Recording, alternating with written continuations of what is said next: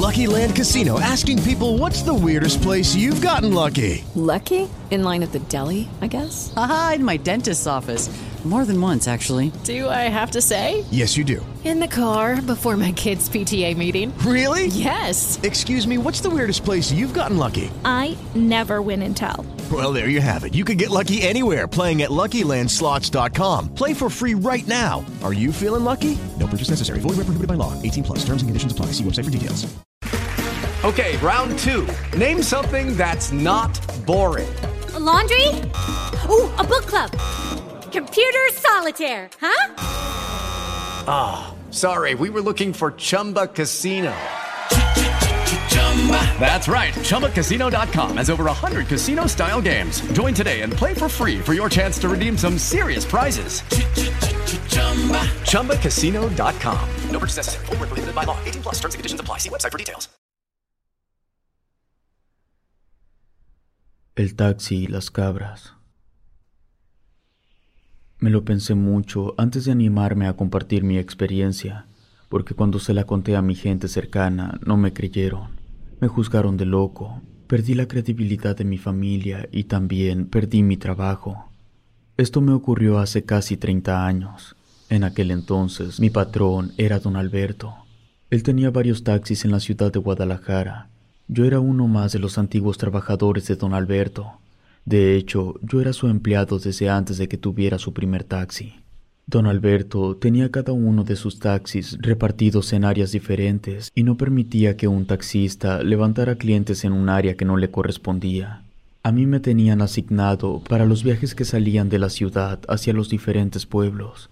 Debido a eso, yo realizaba menos viajes que mis compañeros.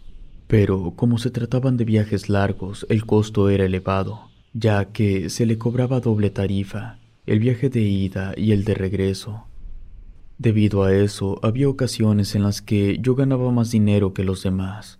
Fue debido a que yo me la pasaba de pueblo en pueblo que llegué a ver algunas situaciones peculiares. En una ocasión levanté a una cliente de apariencia poco ordinaria. Era una mujer mayor, más alta que yo, de un enmarañado cabello largo y canoso. Se notaba a simple vista que llevaba mucho tiempo sin lavarse. Sus ropas eran grises y viejas, Sorpresivamente, no olía mal. Su olor era más bien a ropa vieja y húmeda. La característica más peculiar de aquella mujer eran sus ojos. Los tenía de diferente color, uno era color miel y el otro era color gris. La mujer no venía sola, cargaba una cabra bebé. Subió al taxi y me dijo a qué pueblo quería que yo la llevara. Como me daba la impresión de que la mujer no tendría el dinero para pagarme, Busqué una forma sutil y amable de darle a entender que el viaje no sería barato. Ella metió las manos a sus bolsillos y sacó varias monedas de oro y las puso en el portavasos del taxi. Dijo que estaba muy segura de que con eso alcanzaba. Yo me relajé y puse el taxi en marcha. Mientras conducía, le comenté a la pasajera que con dos de esas monedas me bastaba, que no era necesario que pagara tanto. La anciana sonrió y me dijo que me esperara a llegar, y que si luego de que llegáramos al pueblo aún quería regresarle las monedas, podía hacerlo. El comentario de la mujer me pareció fuera de lugar y ciertamente me puso un poco nervioso, pero eran monedas de oro, así que me tragué mi nerviosismo y seguí conduciendo hacia el pueblo, el cual, por cierto, estaba a casi treinta kilómetros de donde estábamos. A mitad del camino, el cielo se nubló y empezó a llover. Eso, sumado a que la mujer y su cabra iban en completo silencio, me comencé a sentir un poco más nervioso. Yo nunca fui mucho de encender la radio, pero esa noche necesitaba que algo rompiera ese silencio abrumador. Entonces, de manera sutil, encendí la radio a un volumen bajo. De vez en cuando sentía que la cabra se me quedaba mirando, pero cuando volteaba de reojo, el animal tenía sus ojos apuntando hacia la ventana, igual que la señora. En una de esas ocasiones que volteé a ver de reojo a la cabra, me percaté a través del espejo retrovisor de que a la cabra le brillaban los ojos con una marcada luz roja. Apagué el radio y le pregunté a la señora si de casualidad ella criaba animales o si la cabra era para comer. La mujer volteó a verme, acarició a la cabra y me dijo que ella subsistía gracias a las cabras, que ellas le ayudaban a poner el pan sobre la mesa, que por eso jamás probaría la carne de cabra, porque las consideraba como amigas. Su respuesta me generó curiosidad. Yo conocía gente que tenía mucho afecto con gatos, perros y hasta con pájaros, pero jamás había escuchado a nadie decir semejante cosa como que las cabras eran sus amigas. Debido a mi curiosidad, le pregunté cómo era que las cabras le ayudaban a poner el pan sobre la mesa. De reojo pude ver que la pasajera sonrió un poco. Lo hizo de una manera extraña, o al menos eso me pareció a mí. Ella me comentó que vendía leche de cabra, que llevaba 52 años vendiendo leche, pero que la leche que sus cabras daban era diferente a todas las leches de cabra, porque ésta era medicinal capaz de curar casi cualquier cosa y de solucionar prácticamente cualquier problema. Cuando dijo eso, la pequeña cabra que estaba recostada sobre las piernas de la anciana volteó a verme, y aunque pueda sonar increíble, la cabra me sonrió de tal forma que mostró sus dientes. Solo por no quedarme callado, le pregunté si de casualidad sus cabras eran mágicas. Ella, con un tono muy escabroso, me respondió, Lo que pasa es que soy bruja en ese instante mi mente se quedó en blanco, mi vista se nubló un poco y un sonido agudo inundó mis oídos. Las piernas y brazos me quisieron flaquear, pero logré mantener el control. Fijé mi vista en la carretera y se me quitaron las ganas de seguir haciendo preguntas. Tampoco encendí la radio. Me quedé lo más quieto posible. El terror que yo estaba sintiendo me delató de inmediato, porque la bruja le dijo a la cabra que dejara de sonreír porque ya me había asustado. El animal obedeció a la bruja, volvió a poner una expresión normal y giró su cabeza hacia la ventana. Ya no estábamos tan lejos cuando escuché a la bruja decir que el pueblo al que yo la estaba llevando no era muy amistoso con los visitantes que todas las monedas de oro que me había dado no eran por el viaje en sí, sino para compensar las cosas que me iba a tocar mirar. Salí de la carretera tomando un camino de tierra. Cuando faltaban tres minutos para llegar, empecé a ver que había cabras a ambos lados del camino. Sus ojos brillaban de diferentes colores cuando reflectaban la luz de los faros del taxi. Eran decenas, tal vez cientos de cabras, no había necesidad de que la bruja me hiciera el comentario de que eran suyas, porque era evidente. La pasajera bajó la ventana y luego empezó a silbar de una forma muy escabrosa. Se estaba comunicando con ellas, posiblemente les daba órdenes, porque después de que terminó de silbar, las cabras se empezaron a alejar de la orilla del camino. Finalmente llegamos al pueblo. El lugar se veía un poco grande, había cambiado mucho desde la última vez que yo había ido al lugar. Lo más extraño es que había cabras por todas partes. Ahí recordé que, minutos antes, la bruja me había dicho que llevaba más de 50 años vendiendo leche de cabra, pero antes de esa vez, yo jamás había visto ninguna cabra en el lugar, tampoco en los alrededores. Por eso no me cuadraba que la mujer llevara tantos años con las cabras. Me adentré en el pueblo. La pasajera me indicó dónde detenerme. Abrió la puerta y antes de salir del taxi me pidió que me esperara un momento porque iba a traerme algo que yo necesitaba. Lo único que yo quería era largarme de ahí, pero el miedo no me permitió llevarle la contra a la bruja, así que esperé. Podía sentir miradas provenientes de todas direcciones, pero mantuve la vista en el volante y no volteé hacia ningún lado. La bruja regresó con una bolsita de tela, me la entregó y me dijo, adentro tiene un ojo de cabra, guárdalo bien, lo necesitas para poder salir de aquí. Sus palabras me calaron hasta los huesos. Agarré la bolsita de tela, la bruja se metió a su casa y yo di la vuelta para regresar a la ciudad. Salí del pueblo sin problema, pero cuando iba por el camino de tierra que conectaba con la carretera, las cabras me bloquearon el paso. Una de ellas, la que era más grande que todas las demás, se paró en dos patas mientras me miraba fijamente. Estaba temblando. Como pude, agarré la bolsita de tela que me había dado la bruja y la levanté para que la cabra pudiera verla. Cuando hice eso, la cabra volvió a su posición normal y todas las cabras despejaron el camino. Puse el auto en marcha y no miré el retrovisor hasta que estuve de nuevo en la carretera. Jamás había deseado tanto poder llegar a mi casa. Llegué blanco del susto, no podía dormir, me dio fiebre, estuve muy mal por varios días. Mi jefe se portó bien y no afectó mi sueldo, a pesar de que no estaba yendo a trabajar. Yo jamás había faltado ni un solo día al trabajo, por eso mi patrón entendió que a mí me estaba pasando algo serio.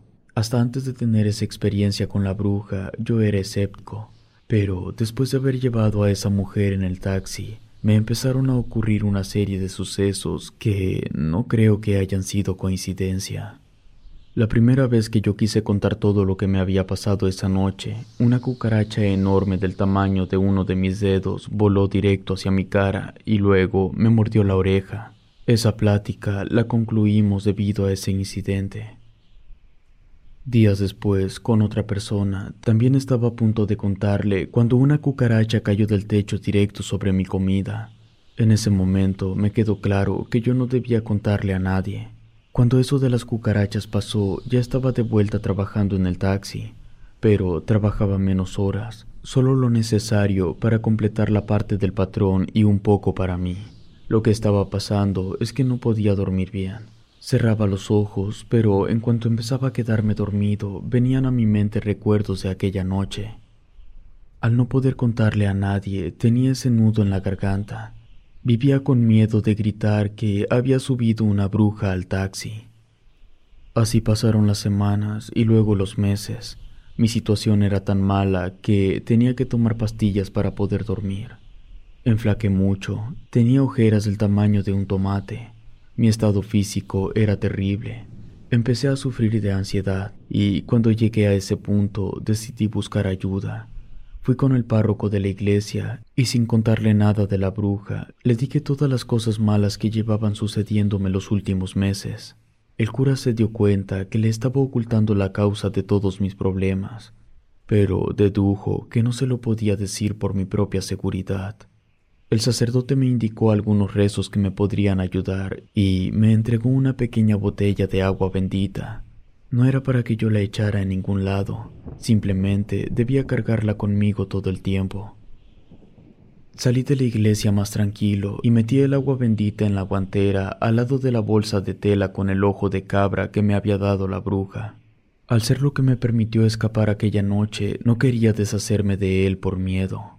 Por eso lo tenía todo el tiempo en el taxi. Todas las noches y las mañanas empecé a rezar lo que me había dado el párroco, y en cuestión de una semana recuperé la tranquilidad y pude volver a dormir con normalidad, y por lo tanto podía trabajar más horas. Pasó el tiempo. Una noche levanté a un cliente que me pidió llevarlo hasta un pueblo muy alejado. Me lo pensé dos veces antes de aceptar el viaje, en primer lugar porque, a pesar de que sabía dónde estaba el pueblo, nunca había ido.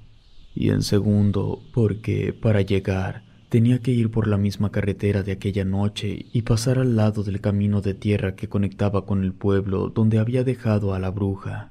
Pero como ya había pasado mucho tiempo que no me pasaba nada raro, me animé. Además, llevaba el agua bendita y el ojo de cabra. Eso me hacía sentir un poco más seguro. Se subió el señor al taxi y empezamos el viaje. Él y yo fuimos platicando de varias cosas y el trayecto se hizo muy tranquilo, tanto que cuando menos me di cuenta ya había pasado de largo el camino de tierra. Llegamos al pueblo, dejé al señor y cuando ya me iba a ir me tocaron la ventana. Era una muchacha, quería ir a la ciudad. Yo de todos modos tenía que regresar. Llevándola ganaría un dinero extra Además, estaría acompañado, así que no le vi ningún inconveniente. Sin embargo, cuando íbamos de regreso, a la altura de aquel camino de tierra, el taxi empezó a fallar. No me iba a dar tiempo de orillarme porque detrás de mí venían dos trailers. La única opción que tuve fue cruzar hasta el otro extremo de la carretera y salirme por el camino de tierra para poder detenerme a revisar el taxi. Antes de bajar del auto, abrí la guantera y agarré la bolsa de tela con el ojo de cabra. Abrí el cofre y empecé a revisar. No encontré nada raro. No salía humo de ningún lado. Los niveles de agua y aceite estaban bien. Todo parecía estar en orden. Aún así, cuando subí al taxi para intentar encenderlo, no pude poner el motor en marcha. Bajé del taxi para seguir revisando y la muchacha también bajó. Yo le comenté que no era muy buena idea el que ella bajara del auto. Ella preguntó por qué y yo le respondí que mi experiencia me decía que el lugar era peligroso. No pasaron ni treinta segundos cuando la mujer se acercó a mí y con una voz temblorosa me dijo, hay que irnos, alguien se está acercando. Yo volteé asustado y pude ver un montón de pequeñas siluetas levemente iluminadas por la luz de la luna. De inmediato me di cuenta que eran cabras. Cerré el cofre de golpe y corrí al interior del taxi. La muchacha también subió rápido. Muy apenas alcanzamos a cerrar las puertas cuando las cabras estaban al frente del taxi. Yo rápidamente levanté la bolsa de tela, pero no sirvió. La cabra grande se paró en dos patas y movió su cabeza. Traté repetidamente de encender el auto, pero no funcionaba. Esa cabra parada en dos patas lentamente empezó a caminar hacia la ventana de la muchacha. Ella empezó a gritar de pánico mientras yo intentaba con desesperación que el taxi funcionara. Tuve que ver horrorizado cómo la cabra se paró justo afuera de la ventana y le dio un golpe a la puerta. La muchacha se asustó tanto que se desvaneció. Luego la cabra volvió a su posición normal y se alejó llevándose todas las demás cabras. En cuanto salieron de mi vista, el taxi encendió. Volví a la carretera de inmediato y conduje a toda velocidad hasta llegar a la ciudad. En todo el trayecto, cuando la mujer despertó, no habló ni se movió. Yo también hubiera quedado en shock. Cuando entramos a la ciudad, le hablé para preguntarle a dónde quería que la llevara, pero no me respondió. Insistí, pero nada. Pregunté por tercera vez, pero solo obtuve silencio. Volté a verla y me di cuenta de que no estaba parpadeando. Algo muy malo le había pasado. Conduje hasta el hospital más cercano. Yo bajé del taxi y fui a emergencias para que alguien me ayudara. Una enfermera me acompañó, le revisó el pulso, le tocó el pecho y luego me dijo, Esta mujer está muerta. Fue todo un caos, no me dejaron irme, le hablaron a mi patrón, a mi familia, llegó la policía. Yo conté lo que había sucedido con las cabras, pero todos creían que yo la había matado. Estuve detenido en lo que se esclarecía la causa de muerte. Se llegó a la conclusión de que había muerto debido a un infarto. Por lo tanto, no había ningún delito del cual acusarme. Sin embargo, todos siguieron creyendo que yo había tenido algo que ver con la muerte de esa mujer. Nadie me creyó lo de las cabras, Perdí la credibilidad de mi familia, y como yo seguía insistiendo de que era verdad, me juzgaron de loco, y entonces perdí el trabajo. Les juro por Dios santo que lo que yo les acabo de contar es la pura verdad.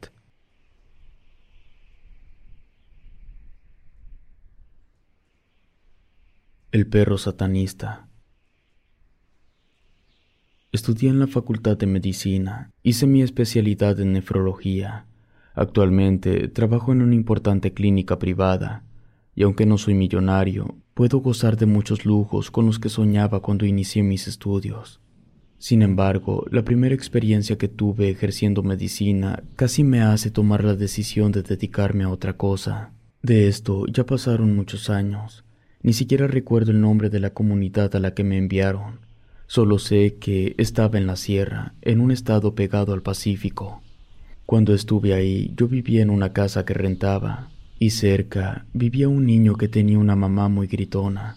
A pesar de que yo era el único doctor en el único consultorio a más de 10 kilómetros a la redonda, no tenía mucho trabajo porque la mayoría de la gente prefería acudir con brujos y curanderos. El principal problema que yo tenía era que la gente quería que yo fuera a atenderlos a su casa, y las cosas no funcionaban así. Para empezar, yo no tenía auto, y aparte no conocía la región. La otra gente que según los curaba sí iban a las casas, pero ellos les cobraban, y conmigo en el consultorio todo era gratis. Y el que no tuviera trabajo no quiere decir que yo estuviera solo. El consultorio estaba cerca de donde pasaba el camión que tomaban las personas que trabajaban en la ciudad. Debido a eso, una señora se ponía a vender sus cosas afuera del consultorio, y esa señora siempre me sacaba plática. Recuerdo bien que ella vendía tacos, aguas, plátanos fritos y cigarros. Todos los días yo desayunaba unos tacos de frijol con su buena salsa y un vaso de agua de limón. Esa señora era la que me informaba de todo lo que pasaba en la comunidad y en los alrededores. Era por ella que yo sabía que la gente prefería ir con brujos y curanderos. En esa comunidad me pasaron un sinfín de situaciones que podría contar. Una vez tres brujos vinieron a amenazarme de que si no me iba ellos me harían algo. Esa vez la señora que vendía fuera del consultorio le fue a decir al párroco de la iglesia al día siguiente, los brujos volvieron, y justo cuando me estaban amenazando, llegó el cura y les puso un alto. Me dio la impresión de que los brujos le tenían miedo. Le pregunté a la señora y ella me contó que recién que llegó el cura, el brujo mayor de la zona quiso amedrentarlo, y ese brujo murió a los tres días. Otra más es que después de que murió un señor, este, según decía la gente, era adorador del diablo el pequeño rancho de ese señor quedaba en el camino de la casa que yo rentaba en la comunidad. Por lo tanto, yo pasaba por ahí dos veces al día. Y justo después de que ese hombre murió, empecé a notar cosas extrañas en su propiedad. Después de su muerte, quedó como un lugar abandonado. Lo primero que noté fue que los animales seguían con vida, a pesar de que nadie les dio comida ni agua durante dos semanas. Yo sabía que nadie los atendía porque el hombre vivía solo y no tenía amigos ni familiares en la comunidad. De hecho, como nadie quería tener algo que ver con ese señor, su cadáver fue enviado a la ciudad como persona no identificada. Una mañana, a esos de las seis, yo, igual que todas las mañanas, pasé al lado del rancho abandonado. Cuando pasé cerca de un gran árbol, me sentí observado y por instinto volteé y pude ver el caballo del fallecido. Estaba como a diez metros de la cerca. Me estaba observando fijamente. Eso me hizo sentir un poco incómodo y apuré el paso. Cuando había avanzado un tramo, se me ocurrió volver a voltear y el caballo seguía mirándome fijamente. Ese mismo día, pero por la noche, ya después de las siete, caminaba de regreso a mi casa. Al momento de tener que recorrer el camino que estaba al lado de la cerca, a pesar de que no vi nada raro, sentía algo. No tengo palabras para describirlo. Era una sensación única, diferente, desagradable. La mañana siguiente vi un animal que nunca había visto antes dentro del rancho. Era un pastor alemán, pero sus colores me llamaban mucho la atención. Era negro con anaranjado casi rojizo. Y puedan creerlo o no, pero juro por Dios que lo vi interactuando con los demás animales del pequeño rancho. Parecía que el perro era dueño de los animales. Estaba sobre una cosa de madera. A su alrededor estaba el caballo, la vaca, los cerdos, el pato, el pavo, el gallo y las gallinas. Y justo después de que el perro fijara su mirada en mí, los demás animales también lo hicieron. En ese momento apuré el paso y me alejé. A la señora que vendía fuera del consultorio le pregunté si de casualidad ella no sabía quién se había quedado con el rancho del fallecido. La señora me dijo que nadie se lo había quedado porque ese señor no tenía a nadie y que nadie se atrevía a robarse la propiedad porque todos le tenían miedo. Yo le comenté que estaban alimentando a los animales. La señora se rió nerviosa y dijo, pues solo que sea el mismo diablo. En la tarde-noche, ya que iba de regreso a la casa, caminé lo más rápido que pude cuando pasé al lado del pequeño rancho. Escuché risas, pero no me atreví a voltear. Esa noche escuché muchos gritos que venían de la casa del niño al que su mamá siempre le gritaba. Luego vi al niño correr. Pasaron dos días en los que no vi ni escuché nada raro. Entonces, al consultorio, llegó una niña acompañada de su madre. La niña tenía una fractura muy fuerte en el brazo izquierdo. Yo le pregunté cómo se lo había hecho. La niña quería contarme, pero la mamá le dio un pellizco. Entonces le comenté que necesitaba saber el motivo de la fractura para poder solucionarlo más rápido. La mamá dejó hablar a la niña.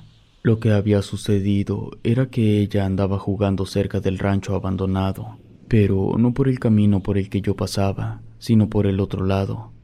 Entonces el perro se acercó a la niña. Sin salir del terreno, el animal empezó a llamar su atención. Ella se acercó para acariciarlo y en ese momento el perro se paró en dos patas y trató de agarrarla. La niña se asustó y se hizo para atrás, tanto que no se dio cuenta y cayó por un desnivel. La mamá de la niña me dijo que esos eran inventos de ella, porque en aquel terreno nunca había vivido ningún perro. Yo le pregunté de qué color era el perro. Me respondió que era negro con rojo. Ahí supe que ella me estaba diciendo la verdad. Al terminar mi jornada, mientras caminaba a casa, conforme me iba acercando, no podía evitar acordarme de lo que la niña me había dicho sobre el perro. Mantuve mi mirada en el suelo todo el tiempo. Antes de dejar atrás el pequeño rancho, escuché que alguien me chistó. No quise voltear. En mi mente solo estaba la tenebrosa silueta del perro parado en dos patas. A los cuatro días hubo un gran escándalo. Un niño desapareció. Ese niño vivía más allá de donde yo estaba rentando, por eso lo conocía. Nino le decían. Allá en la comunidad no había policía ni nada parecido. Cuando había que investigar algo, algunos hombres se organizaban para hacer el trabajo. Cuando desapareció Nino, lo primero que hicieron los hombres fue empezar a interrogar a todos aquellos que vivíamos cerca. A mí me fueron a interrogar al consultorio. Yo tenía más de una semana de no ver al niño, y la última vez que lo había visto, el niño estaba corriendo en dirección del rancho abandonado. Yo suponía que había oído de los insoportables gritos de su madre. Luego de unos días y de no encontrar nada, solo faltaba revisar el pequeño rancho, pero no cualquiera se atrevía a ingresar, ni siquiera el sacerdote. Fueron nueve los valientes que decidieron entrar. Por fortuna para ellos, no tuvieron que estar mucho tiempo dentro de aquel lugar, porque a los diez minutos de haber entrado, encontraron al niño en una zanja. Estaba muy mal, pero vivo. Lo cargaron y lo llevaron con uno de los brujos para que lo revisara. Lo que el niño contó en verdad era muy fuerte. Dijo que la noche que salió corriendo de su casa, al momento de pasar frente al rancho, escuchó que alguien le chistó. Él se detuvo Volteó hacia todos lados, pero no vio a nadie. Lo único que estaba cerca era el perro. Estaba parado en dos patas a unos metros de él recargado en la barda. El perro empezó a hablarle y él se asustó. Pero antes de que pudiera correr, el perro se abalanzó sobre él y lo alcanzó a atrapar de un brazo. Luego lo jaló hacia dentro del terreno. Lo arrastró hasta llevarlo al otro lado de la casa. Allí estaban todos los animales reunidos. El niño jura que las sombras de todos los animales, incluyendo al perro, tenían la forma de una persona. Las sombras podía verlas gracias a la fogata que estaba encendida justo al centro donde estaban reunidos. Mientras el perro seguía parado en dos patas, todos los animales empezaron a murmurar. El niño no alcanzó a distinguir nada de lo que decían. Él estaba tan asustado que se cubrió la cara y se puso boca abajo.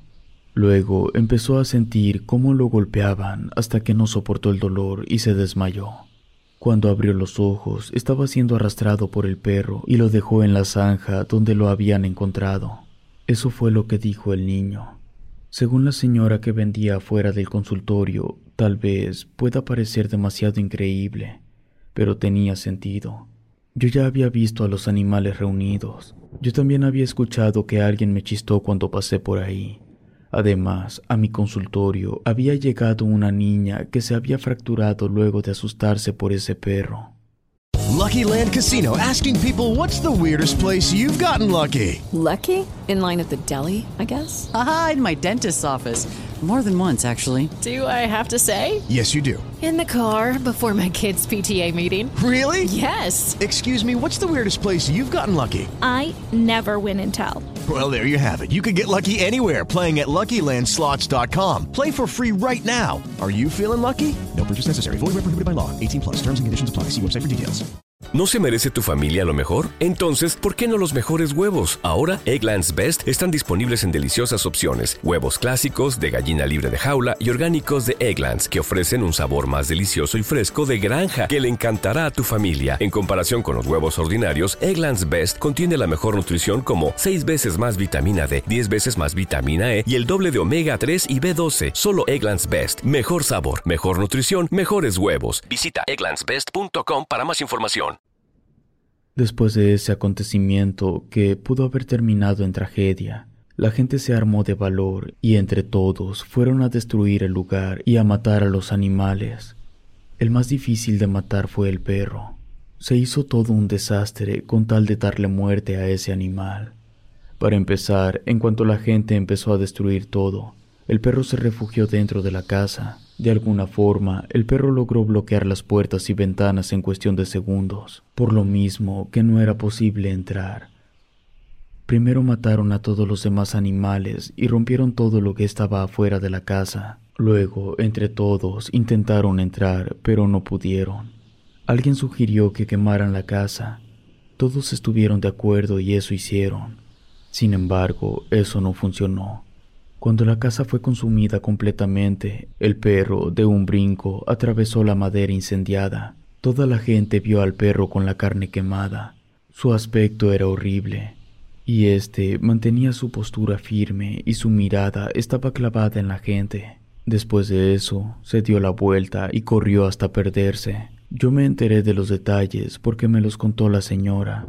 Se empezaron a decir muchas cosas, por ejemplo, que ese perro en realidad era el dueño muerto que, debido a un pacto con el diablo, había logrado volver a la vida en forma de perro, y que los demás animales habían sido poseídos por demonios, que ese era el motivo por el cual no se veían demacrados a pesar de que nadie les estaba cuidando.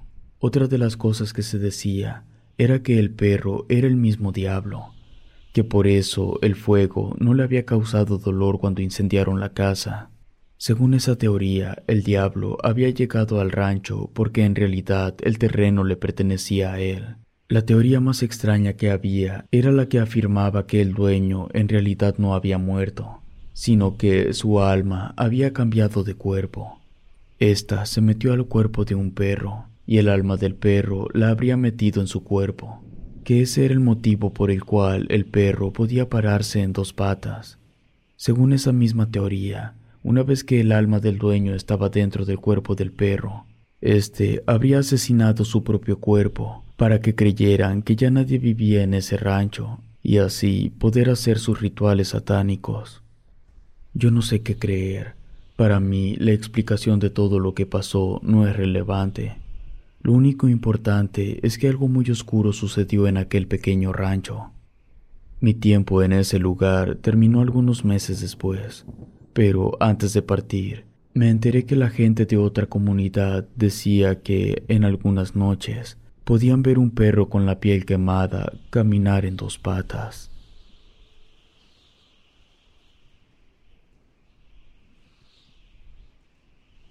Patas de gallina. Saludos, me presento. Mi nombre es Omar. Crecí siendo el hijo mayor. Iván y José eran los de en medio. La menor se llamaba Sam. En aquellos años, mi padre trabajaba recogiendo basura y mi madre vendía tamales en el centro de la ciudad. Nosotros vivíamos en la orilla de las vías del tren a dos horas del centro. Desafortunadamente, nosotros no íbamos a la escuela porque no alcanzaba el dinero. Vivíamos cómodos Siempre había comida, pero si nos enviaban a todos a la escuela, entonces no hubiera que comer. Y mi padre era de la idea que si no iban todos, no iría nadie. Recuerdo bien que en ese entonces yo iba a cumplir 15 años. Iván tenía poco de haber cumplido 14. José tenía 12 y Sam acababa de cumplir 11 años. Como era el mayor, yo cuidaba de mis hermanos casi todo el día. Por lo general, yo me despertaba a la hora que mis padres lo hacían a las 4.30 de la mañana. Mis hermanos, los tres, solían despertarse poco antes de las nueve. Así que tenía cuatro horas para salir y ganar un poco de dinero. Lo que yo hacía era caminar por la orilla de las vías del tren durante dos horas recogiendo cualquier cosa que tuviera valor. latas, botellas de plástico o de vidrio, taparroscas, pedazos de metal, y de vez en cuando encontraba monedas. Luego de caminar por cerca de dos horas, me daba la vuelta y volvía a casa justo a tiempo para darles desayuno a mis hermanos. Cuando quedaba algo que habíamos cenado la noche anterior, eso era lo que comíamos en la mañana. Si no, yo preparaba un poco de leche liconza y lo acompañábamos con galletas María o galletas de animalitos. Gracias a Dios nunca pasamos hambre, pero tampoco teníamos dinero para desayunar sanamente. Cuando terminábamos de desayunar, salíamos a jugar. Mis dos hermanos y yo nos acercábamos mucho a las vías del tren, pero a mi hermana siempre la dejaba jugando con sus muñecas. Ella se sentaba en una banca fuera de la casa. Yo alcanzaba a verla desde donde estábamos. A veces, por no decir siempre, ella se enojaba porque quería jugar con nosotros, pero yo no la dejaba por una razón.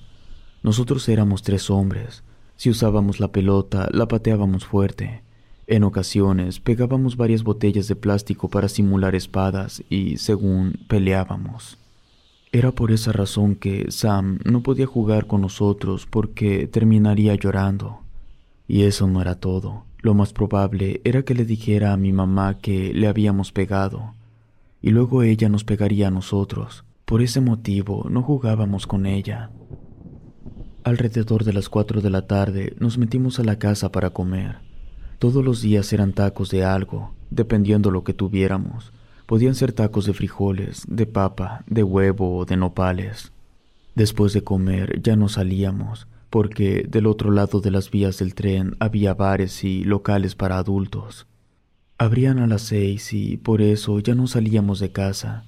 Nos íbamos al patio, que en realidad no era nuestro patio. Me explico. En toda esa cuadra, la única casa que había era de nosotros. Todo lo demás era pura hierba, tierra y piedras. Como nadie más vivía en la cuadra, mi padre limpió un pedazo de todo el baldío y lo agarramos como patio, pero en realidad no era nuestro. En el patio no jugábamos, lo que hacíamos era mantener despejado el pedazo de tierra. Mi hermana se encargaba de regar las plantas de mi madre, yo agarraba un machete y me iba por la orilla despejando ramas y hierba. Mis dos hermanos de en medio arrancaban la hierba pequeña y levantaban la basura que llegaba con el aire. Cuando terminábamos, nos metíamos y jugábamos lotería hasta que llegaban nuestros padres. Cenábamos en familia y yo le entregaba a mi padre las cosas que habíamos encontrado para que las vendiera. Al día siguiente se repetía la misma rutina. Había un detalle peculiar. Las gallinas estaban por todas partes. Casi nunca se acercaban a la casa, pero las pocas veces que alguna estaba lo suficientemente cerca, la agarrábamos para comer. Mis padres, mis hermanos y yo nos poníamos contentos cada que había gallina para comer, porque mi madre preparaba tacos con la carne y aparte hacía caldo para ponerle al arroz.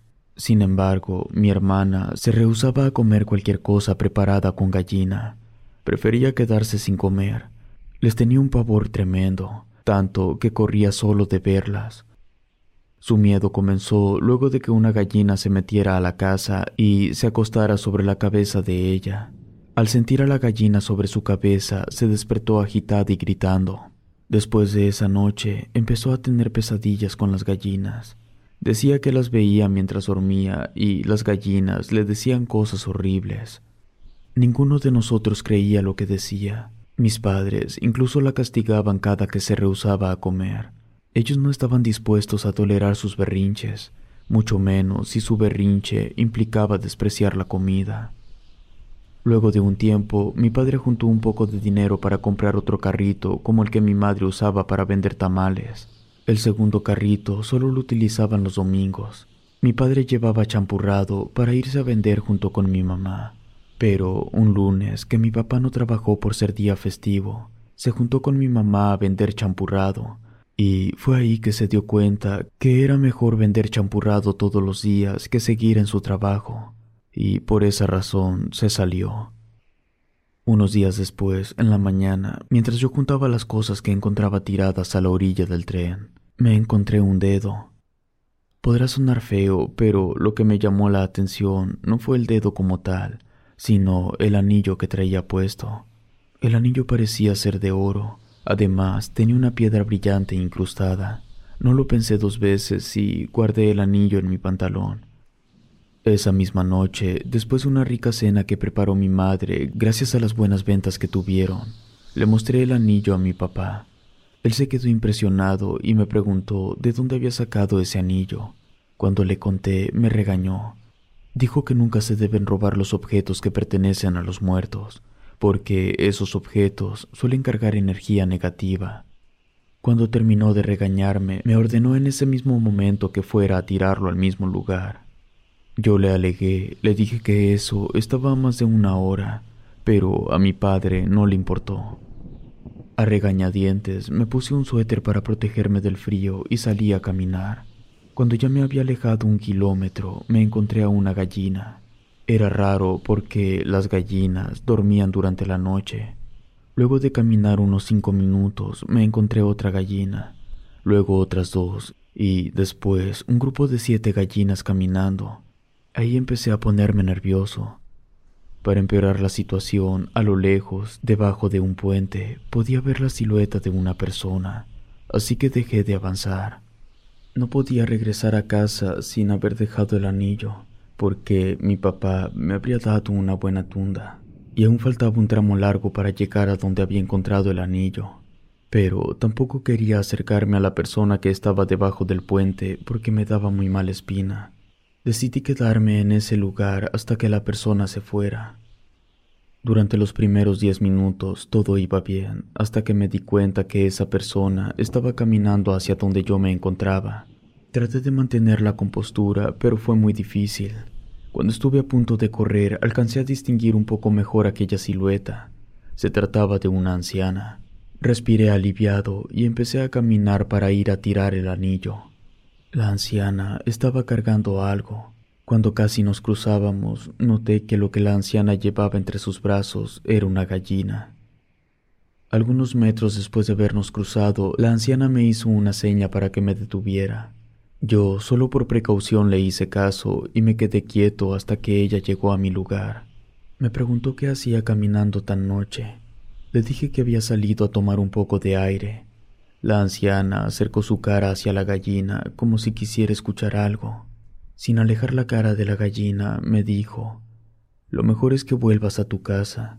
Las gallinas son peligrosas durante la noche, podrían causarte pesadillas. La voz de la anciana tenía un tono oscuro. Me dieron escalofríos cuando me dijo eso, y no fue solo por su voz. Recordé que mi hermana juraba que tenía pesadillas con las gallinas. No le respondí nada a la señora, solo me alejé y volví a casa. Cuando llegué, mi padre estaba dormido, pero mi mamá seguía despierta esperándome. Ella me notó raro y, por eso, insistió en saber qué era lo que había pasado. Le conté casi todo. No le dije que aún conservaba el anillo. Mi madre me comentó que la anciana que yo había visto era una bruja a la que le decían la bruja patas de gallina, ese apodo era porque en todos los trabajos que hacía de brujería sacrificaba una gallina y le cortaba las patas. También me dijo que la bruja no era peligrosa, que no había razón para temerle, pero que si me había hecho una advertencia, lo mejor que pude haber hecho fue hacerle caso y volver a casa. Al día siguiente, mi hermana se puso de terca con que quería jugar con nosotros cerca de las vías del tren. Estuvo tan insoportable que tuvimos que dejarla dentro para evitar que ella se acercara a las vías del tren. En la tarde estaba sentado fuera de la casa. Entonces noté que una gallina se estaba acercando. Pensé que si la atrapaba podríamos comer pollo. No quería asustar a la gallina, así que me quedé quieto esperando que se acercara más para poder atraparla. Luego de unos minutos, la gallina estaba lo suficientemente cerca y corrí tras ella. Pude capturarla y la llevé a la casa. Al entrar a la casa, Sam se puso como loca e intentó quitarme la gallina para sacarla de la casa. Eso colmó mi paciencia. Estaba harto de sus gritos. La empujé para sacarla de la casa. Cerré y la dejé afuera. Mi hermana golpeaba la puerta y la pateaba, gritaba como loca, quería entrar. Pero yo sabía que dentro seguiría gritando por la gallina. Mis hermanos y yo decidimos que ignoraríamos a Sam y empezamos a preparar la gallina. Después de prepararla, la pusimos dentro de una olla con agua hirviendo y la dejamos ahí para que mi mamá la cocinara en cuanto llegara. Estábamos tan entretenidos con la preparación de la gallina que nos olvidamos por completo que nuestra hermana estaba afuera, y nos acordamos cuando escuchamos el ruido del tren. Salimos corriendo y pudimos ver a nuestra hermana menor que estaba siendo asustada por varias gallinas. Ella retrocedía acercándose a las vías del tren. Podíamos escuchar que éste se acercaba. Le gritábamos a nuestra hermana, pero ella nos pedía que la salváramos de las gallinas. Corrimos a ayudarla, pero cuando estábamos a pocos metros, mi hermana tropezó con las vías y cayó. Un segundo después, el tren pasó sobre ella. Era el tren más largo que había visto. La situación era terrible. Yo estaba mareado por la desesperación. Faltaban muchas horas para que mis padres volvieran. Eran las tres de la tarde y aún no había gente en ninguno de los dos lados de la vía. Después de casi una eternidad, por fin vi que el último vagón se estaba acercando. Cuando las vías por fin quedaron despejadas, no se veía a mi hermana. Había pedazos de carne y sangre. Yo me imaginaba lo peor. Me acerqué a las vías y, del otro lado, estaba mi hermana con los ojos abiertos. Parpadeaba, pero no movía ninguna otra parte de su cuerpo. Había quedado en shock después de que el tren le despedazó las dos piernas. La levanté, les dije a mis hermanos que se metieran a la casa y que no salieran hasta que llegaran mis padres. Yo fui a ver a la bruja para que salvara a mi hermana, y rápidamente la llevé con la bruja para que la salvara. Empecé a correr sin saber exactamente dónde estaba la casa de la bruja. Yo tenía la esperanza de encontrarla siguiendo las vías del tren. Mientras corría, le iba hablando a mi hermana para que no se quedara dormida. Lo bueno era que no sangraba mucho. Después de mucho correr, había llegado más lejos que cuando caminaba dos horas. Unos cinco minutos después vi una casa que tenía muchas gallinas. Cuando me acerqué, vi a la misma mujer que me había encontrado la noche que quise devolver el anillo. Desesperado, le pedí que me ayudara con mi hermana. Ella me miró fijamente y movió la cabeza. Yo le insistí a gritos que me ayudara, Saqué el anillo de mi pantalón y se lo ofrecí, pero su respuesta me dejó helado. Ella dijo, no puedo ayudarte porque tu hermana ya está muerta. En ese momento volteé a ver a mi hermana y seguía con los ojos abiertos, pero ya no parpadeaba. A pesar de que no había sangrado mucho, ya había pasado más de una hora. Fue demasiado tiempo y no logró resistir. Yo me tiré al piso de rodillas y me solté a llorar. En ese momento, muchas gallinas empezaron a acercarse a mi hermana y trataron de picotearla. Yo me levanté de inmediato. Le pregunté a la bruja por qué las gallinas se comportaban de esa forma. La bruja me respondió que era nuestra culpa, que sus gallinas no eran normales. Esas gallinas eran criadas especialmente para ser utilizadas en rituales mágicos. La madre de esas gallinas era ella misma. De alguna forma retorcida, ella daba luz a las gallinas y por eso nacían con esencia humana. Ellas eran conscientes, y como yo y mi familia no las estábamos comiendo, simplemente habían cobrado venganza. Me aclaró que ella no había tenido nada que ver, que ella entendía lo que hacíamos por necesidad, pero las gallinas no entendían eso.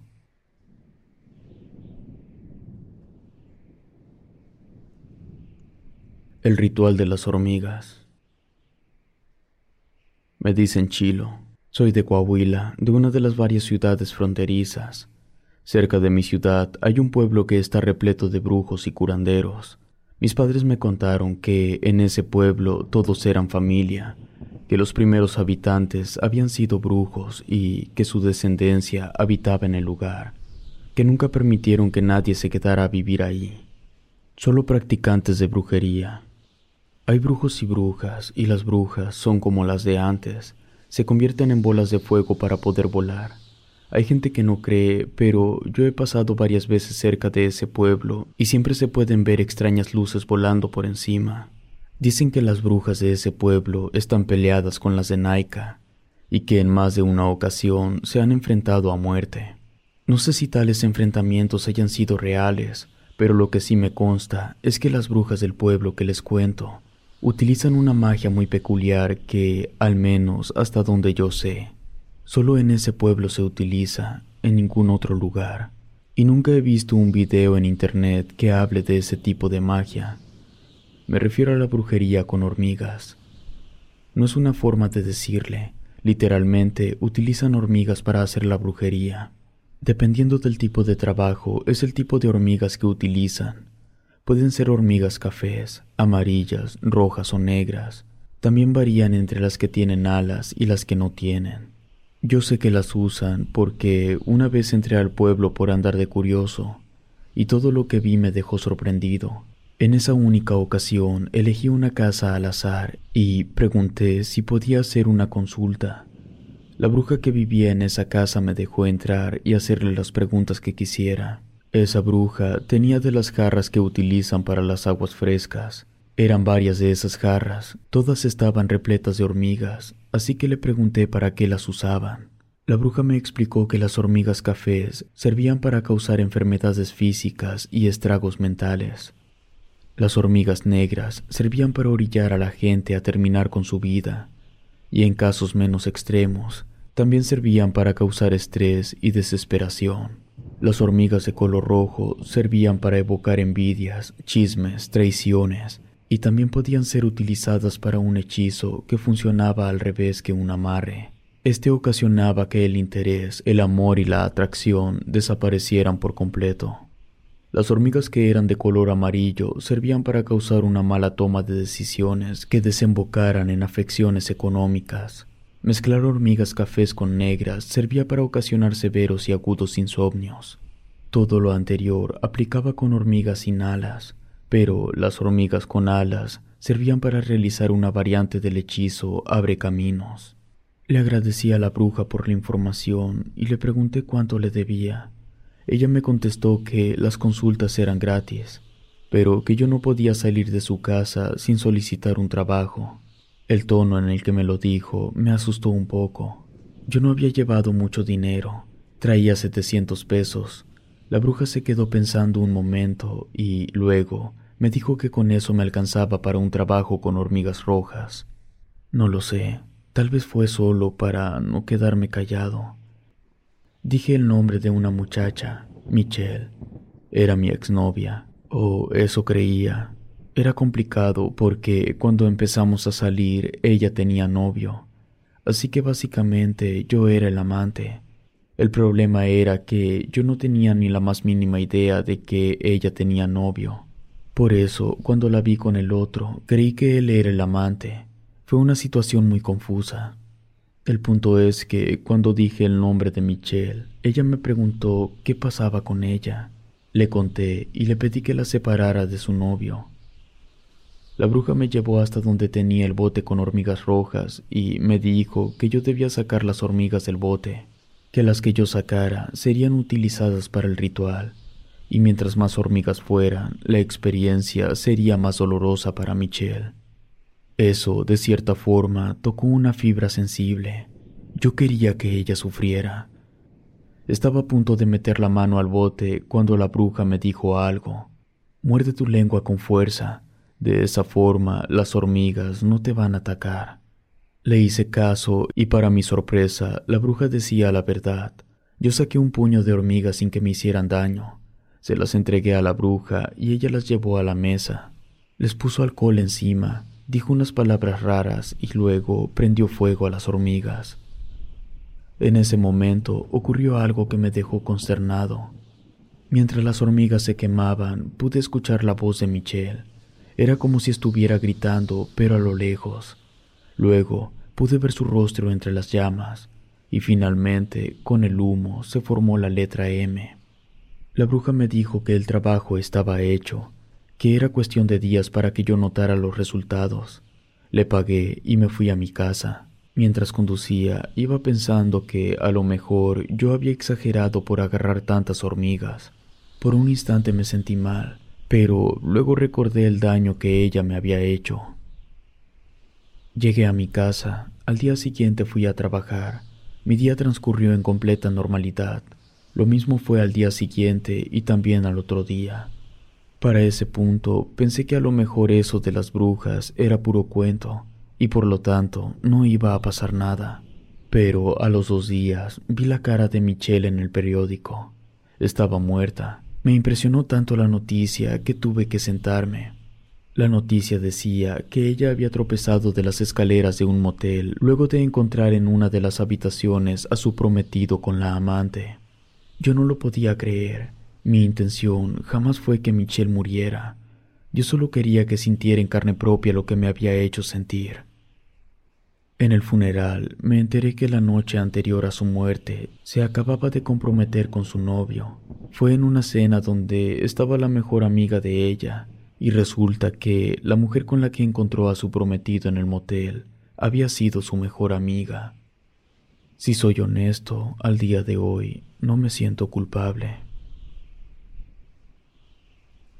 Si te gustó este relato, por favor suscríbete activando la campanita de notificación. Muchas gracias por tu apoyo. Relatos escritos y adaptados por Ramiro Contreras.